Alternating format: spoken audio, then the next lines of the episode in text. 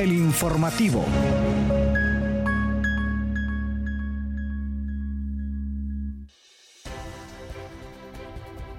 Bienvenidos, bienvenidos una vez más, oyentes que nos sintonizan a través de la radio digital de Red Comunica. Les saluda Kaylin Espinosa, ya estamos listos para llevarle toda la información eh, importante de esta mañana. Estamos desde la máxima casa de estudios, estoy en compañía de Elin Rodríguez. Buenos días, Elin, buenos días, eh, Hugo. ¿Qué tal? ¿Cómo está Elin? Buenos días, Kaylin, buenos días, Hugo, en controles. Quédense con nosotros en este programa El Informativo, en este espacio donde se enterará de las noticias más importantes de la máxima casa de estudios del país y de la región centroamericana. Pasamos de inmediato a los titulares. Titulares.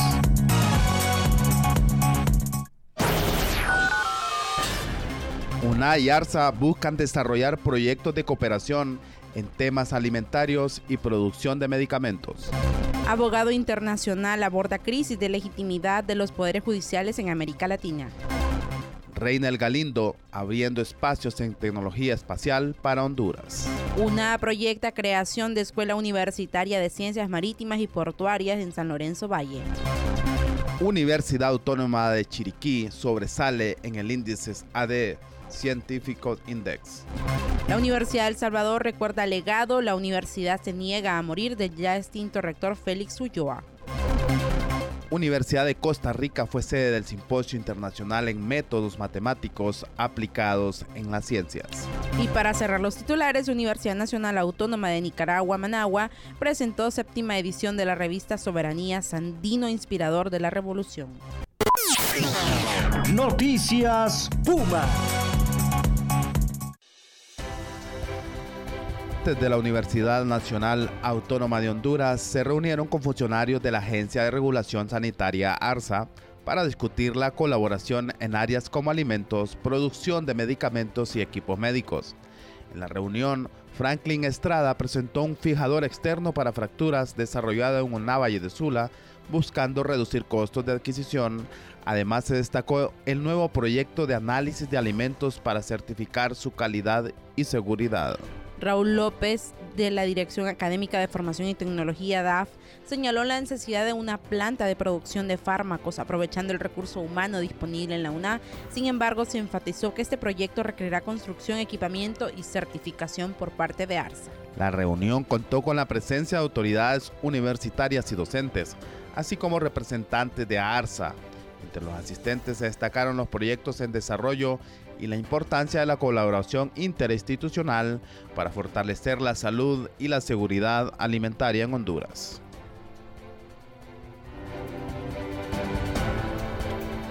Continuamos con más información siempre en la sección de noticias nacionales y le contamos que el Instituto de Investigación Jurídica de la Universidad Nacional Autónoma de Honduras organizó una conferencia enfocada en la crisis de legitimidad que afecta a los poderes judiciales en América Latina con énfasis en los casos de Perú y Argentina. Este evento tuvo como objetivo principal sensibilizar y educar a estudiantes de derecho, proporcionándoles una visión crítica de los desafíos que enfrentan los sistemas judiciales en la región. El experto detalló que la falta de legitimidad en el Poder Judicial socava la confianza pública en su capacidad para impartir justicia de manera imparcial, lo que puede tener graves consecuencias para el Estado de Derecho y la estabilidad política. Durante la conferencia, el abogado Guido Leonardo Crosato, especialista en derechos humanos, destacó la irregularidad en la, en la destitución del presidente peruano Pedro Castillo, violando varios artículos constitucionales y señaló la importancia de reformas legales en México y Argentina para garantizar una justicia más equitativa. Rosato también resaltó la necesidad de abandonar la simple adopción de leyes españolas en América Latina, abogando por un análisis crítico y una adaptación adecuada al contexto local para evitar perpetuar desigualdades. Esta conferencia concluyó con la urgencia de implementar reformas estructurales, transparencia y rendición de cuentas para reconstruir la confianza pública en los sistemas judiciales y así fortalecer las instituciones democráticas en la región. Entre otras noticias les destacamos que Reinel Galindo está elevando el prestigio de la Universidad Nacional Autónoma de Honduras y del país mismo, al sumergirse en un campo aún poco explorado y desarrollado, las tecnologías espaciales, Kaylee. Su incursión en el estudio del control térmico de satélites surgió en el proyecto, con el proyecto del satélite Morazán y su formación académica en ingeniería de sistemas en el Instituto Tecnológico de Kyushu, Japón. A pesar de los desafíos impuestos por la pandemia de la COVID-19, Galindo perseveró, comenzando su máster de forma virtual en 2020, complementándolo de manera presencial en 2022, centrándose en el análisis térmico del ambiente espacial, crucial para comprender las condiciones a las que estará expuesto nuestro satélite Morazán una vez en órbita. Este destacado egresado de la UNA, que además está comprometido con el proyecto del satélite Morazán, espera continuar su participación hasta el lanzamiento del mismo, asegurándose personalmente de su viabilidad para su envío al espacio y destacando así el talento hondureño en el escenario internacional de alto calibre tecnológico. Entre otras noticias nacionales, en una reunión conjunta, las autoridades del Centro Universitario Regional del Litoral Pacífico y de la Vicerrectoría Académica trazaron estrategias para impulsar nuevos proyectos y dar continuidad a las actividades en curso. Celio Arias, director del CUR, destacó la importancia de monitorear los procesos académicos, investigativos y de gestión del conocimiento, así como colaborar estrechamente con los equipos de la BRA y del Centro Regional. Entre los proyectos a largo plazo se destaca la creación de un telecentro en San Lorenzo Valle orientado a carreras acuícolas y marítimas. Sin embargo, también se enfatizó la necesidad de evaluar la viabilidad financiera y técnica del proyecto, considerando presupuestos y estudios pertinentes. Además, se discutieron propuestas académicas como la creación de maestrías y programas en áreas como gestión logística en transporte, administración marítima y portuaria, así como las licenciaturas y técnicos universitarios en acuicultura y recursos marinos. Estos esfuerzos buscan no solo cumplir con los estándares académicos de la UNA, sino también fomentar la internacionalización y el crecimiento sostenible del centro en los próximos años. Luego de conocer toda esta información destacada en la sección nacional, nos vamos a la sección de noticias internacionales. Noticias Internacionales Universitarias.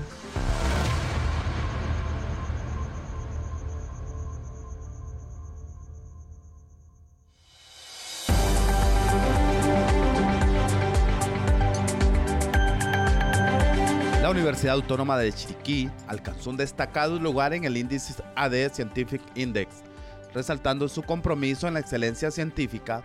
Este indicador, reconocido por su enfoque en la calidad y la influencia de las publicaciones científicas, distingue el esfuerzo continuo de la institución por mantener altos estándares en investigación y educación. Este índice evalúa el impacto y la productividad de científicos e instituciones mediante métricas como el índice H y el índice I10, destacando así los compromisos de la Universidad Autónoma de Chiriquí en Panamá con la calidad y relevancia de su investigación. Cabe destacar que la participación de esta universidad en el ranking refleja la excelencia y el impacto significativo de sus investigadores a nivel nacional e internacional. Su presencia en esta lista subraya la calidad de investigación realizada en la institución y su contribución al avance científico global. Enhorabuena por nuestra eh, hermana Universidad de Panamá. Pasamos ahora a Salvador y le contamos que tras el asesinato del rector, el ingeniero Félix Ulloa, quien inmortalizó la frase La universidad se niega a morir, la Universidad de Salvador, UES, se sumió en un exilio forzado durante cuatro largos años. Durante este periodo, bajo el liderazgo del valiente doctor Miguel Ángel Parada, la alma mater luchó por sobrevivir enfrentando instalaciones dañadas y pérdidas estimadas en más de 30 millones de dólares. La reconstrucción del campus solo fue posible gracias al apoyo internacional que se pudo movilizar. El campus saqueado no fue el único desafío para la UES. Las dictaduras militares estrangularon financieramente a la institución. En respuesta, se estableció la Secretaría de Relaciones Internacionales y Comunicaciones, dirigida por el licenciado Armando Herrera.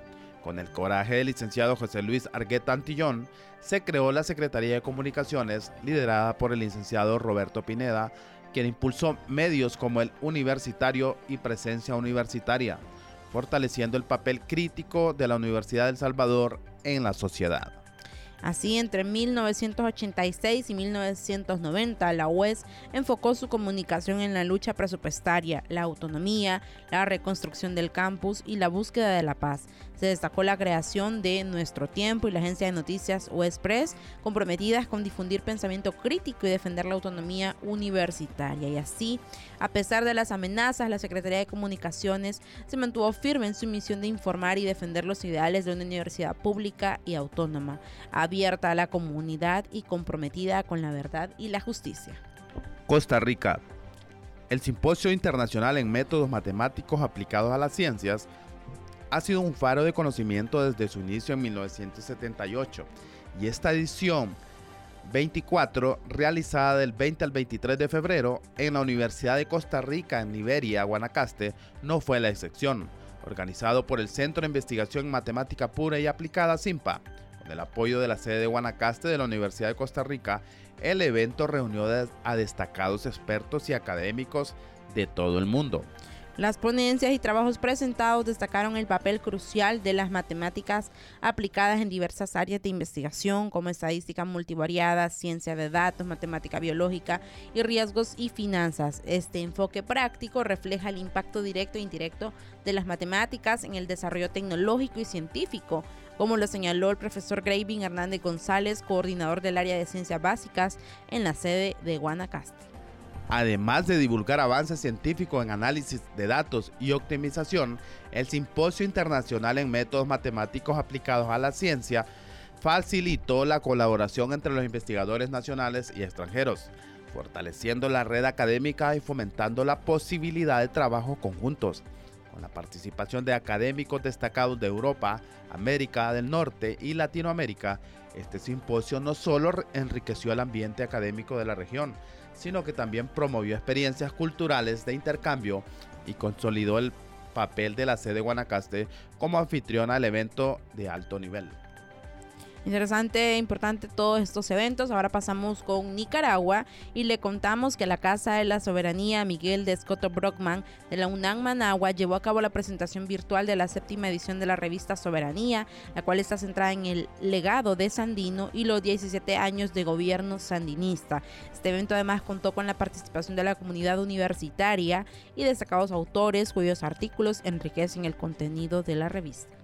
El vicerrector de la universidad y director de la casa, doctor Luis Alfredo Lobato Blanco, resaltó la importancia de conmemorar a figuras emblemáticas como Rubén Darío y Augusto Sandino, quienes representan el amor por la patria y la lucha por la libertad. Además se presentaron los temas y autores destacados de esta edición. Uno de los colaboradores de esta edición, el compañero Ramón Pedregal Casanova, destacó la relevancia de cada edición de la revista como un símbolo de la conciencia nacional nicaragüense y el legado antiimperialista de Sandino. Asimismo, se hizo un llamado a seguir el ejemplo de solidaridad internacional y tomar la revista como una bandera de lucha. Otros colaboradores resaltaron los logros del gobierno sandinista y la promoción de valores de soberanía y dignidad nacional. Esta revista estará disponible en el sitio web de la universidad, brindando acceso a todos los nicaragüenses a su contenido diverso y enriquecedor. Pasamos a las notas culturales.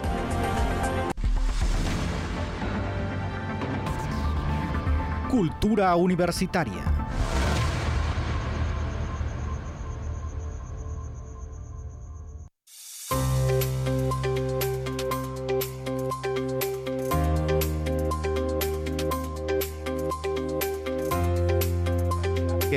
Y hondureños y centroamericanos que nos escuchan, hoy conoceremos un pueblo pintoresco. En el corazón de Honduras se encuentra Cantarranas, un pintoresco pueblo que cautiva con su rica historia y su encanto rural, conocido por sus paisajes montañosos y su gente amable. Cantarranas es un destino Kaylin turístico emergente que atrae a visitantes ávidos de explorar la auténtica cultura hondureña. Sin duda es un lugar especial y sus calles adoquinadas y coloridas, estas casas coloniales ofrecen un telón de fondo perfecto para sumergirse en la vida cotidiana de este vibrante pueblo. Además, Cantarranas es conocido por la gastronomía tradicional que deleita los paladares con platos típicos hondureños como la baleada y el tamal. Como una comunidad arraigada en sus tradiciones, Cantarranas es también un centro de actividad cultural con festividades anuales que celebran la música, la danza y las artes locales.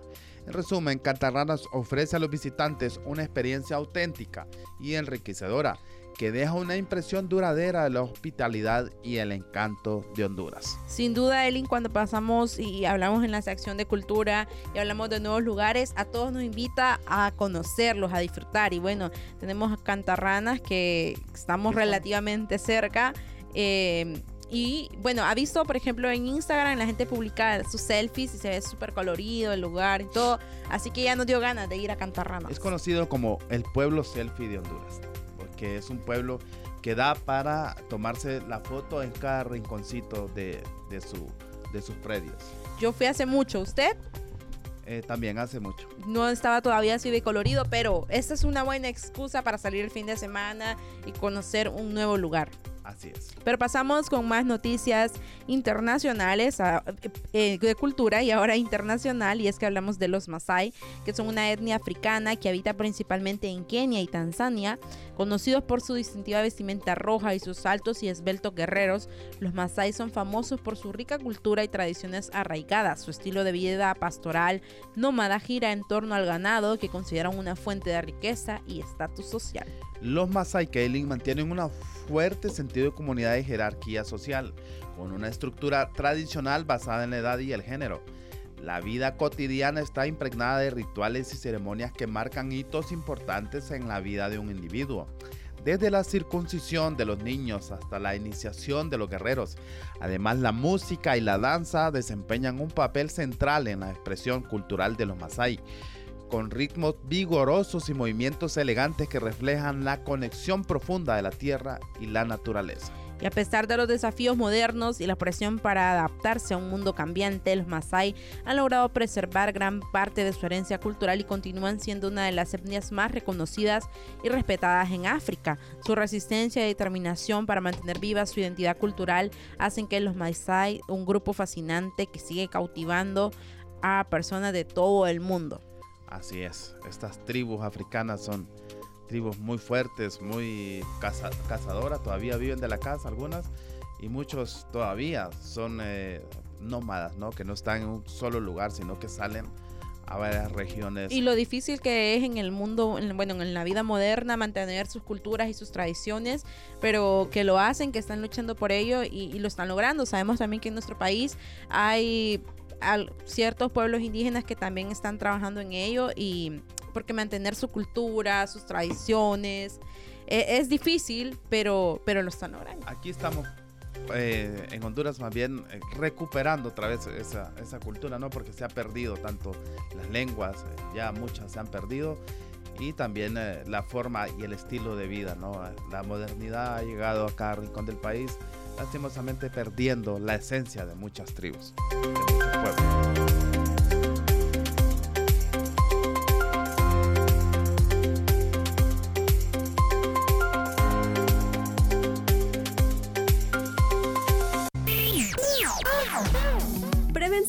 enfermedades y tratamientos médicos en salud Radio Comunica.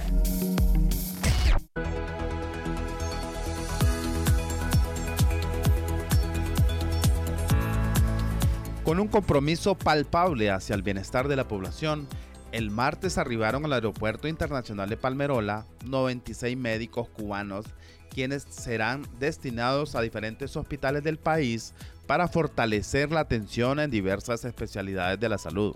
Este evento marca los avances de un acuerdo bilateral recientemente firmado entre los gobiernos de Honduras y Cuba que permite la llegada de esta brigada médica especializada, la cual será distribuida estratégicamente en el sistema hospitalario público, atendiendo las necesidades específicas de cada región.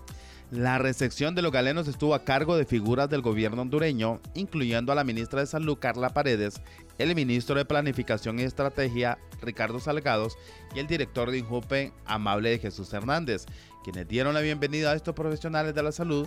Además, el embajador de Cuba, Juan Roberto Laforte, destacó la gran historia de cooperación médica entre ambos países, recordando los logros significativos alcanzados de la llegada de los médicos cubanos, incluyendo millones de consultas y miles de cirugías. También a su llegada cuando arribaron al país también se hizo presente Marlon Vanegas, el presidente del Sindicato de Trabajadores de la Universidad Nacional Autónoma de Honduras, que también le dio la bienvenida a estos médicos especialistas cubanos que eh, el país eh, adolece, adolece, de especialistas. Y eh, vienen definitivamente a ayudar. Eh, es, es, muy grata todo su, su apoyo. Toda la ayuda es bienvenida al país.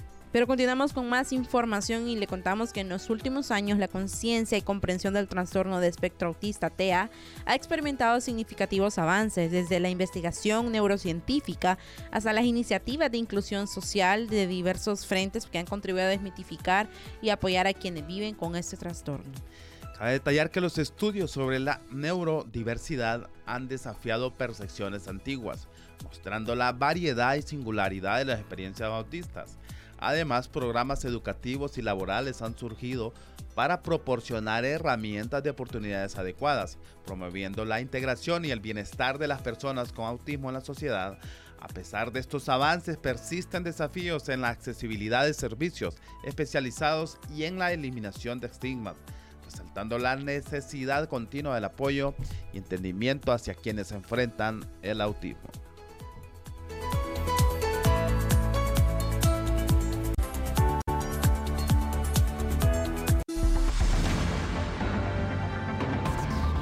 Deporte Universitario.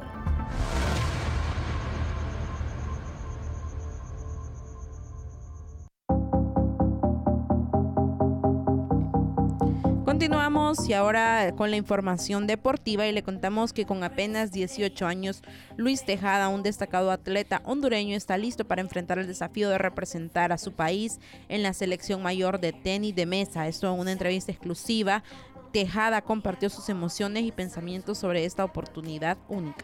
Su camino hacia este logro no ha sido fácil, sacrificando momentos de diversión y socialización desde temprana edad para dedicarse por completo al entrenamiento y la mejoras continua en su deporte. El próximo desafío para Tejada será competir en los Juegos Centroamericanos de tenis en El Salvador y con determinación y entusiasmo espera cumplir su sueño de jugar junto a su hermano mayor, menor en la selección mayor o hasta que su cuerpo le permita seguir compitiendo al máximo nivel. Qué bien por estos hondureños que sobresalen en otras disciplinas, ¿no? En otras disciplinas como el tenis, que no es una disciplina, digamos, muy popular en el país porque Honduras es futbolera, ¿no? Entonces, todo Pero conocer que, hay hondureños que destacan en otras áreas, enhorabuena. Hay muchos hondureños que destacan en otras áreas y que lastimosamente no son publicados sus logros, ¿no? Porque como no es fútbol. Continuamos con más información deportiva y ahora le contamos que representantes del Sindicato de Trabajadores Bayardo Larios Palacios de la Universidad Nacional de Ingeniería brillaron en la 32 segunda edición de los Juegos Nacionales de Docentes Universitarios. Y esto fue durante dos días de competición en la Universidad Nacional Agraria y que docentes de la UNI demostraron su destreza en diversas disciplinas deportivas, incluyendo ciclismo, clickback, papi fútbol, jabalina, salto, baloncesto, natación, atletismo, billar, ajedrez, voleibol y tenis de mesa. Cabe detallar que la actividad organizada por la Federación de Profesionales Docentes de la Educación Superior de Nicaragua y los sindicatos docentes de ocho universidades participantes fue bajo el auspicio del Consejo Nacional de Universidades y tiene como objetivo fomentar la camaradería y fortalecer los lazos entre los académicos. La incorporación de estas nuevas disciplinas como el ciclismo ha ampliado el alcance de los juegos, brindando a los participantes la oportunidad de desarrollar habilidades físicas y disfrutar de momentos de esparcimiento fuera de su rutina educativa. ¿Qué le parece, Elin? Si, si hacen algo aquí en la UNA, ¿usted iría? ¿Qué deporte practicaría? Cuénteme. Mire, yo fui bueno eh, en baloncesto. Fui muy bueno. Pero eh, yo creo que prefiero el fútbol. Va a jugar papi fútbol, papi, fútbol. ya porque... ¿Y qué es papi fútbol? Papi ¿Es igual? fútbol es cuando ya usted tiene una cierta edad, eh, digamos, que ahora le llaman veteranos. Ah. le llaman veteranos, entonces usted puede participar en esta categoría de papi fútbol, donde están todos los barrigones. bueno, es, está interesante.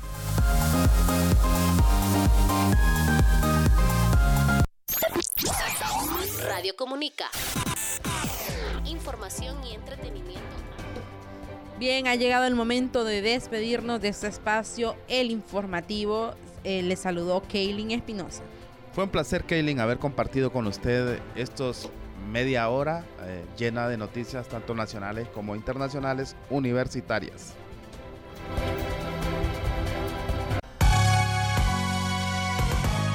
Esto fue el informativo.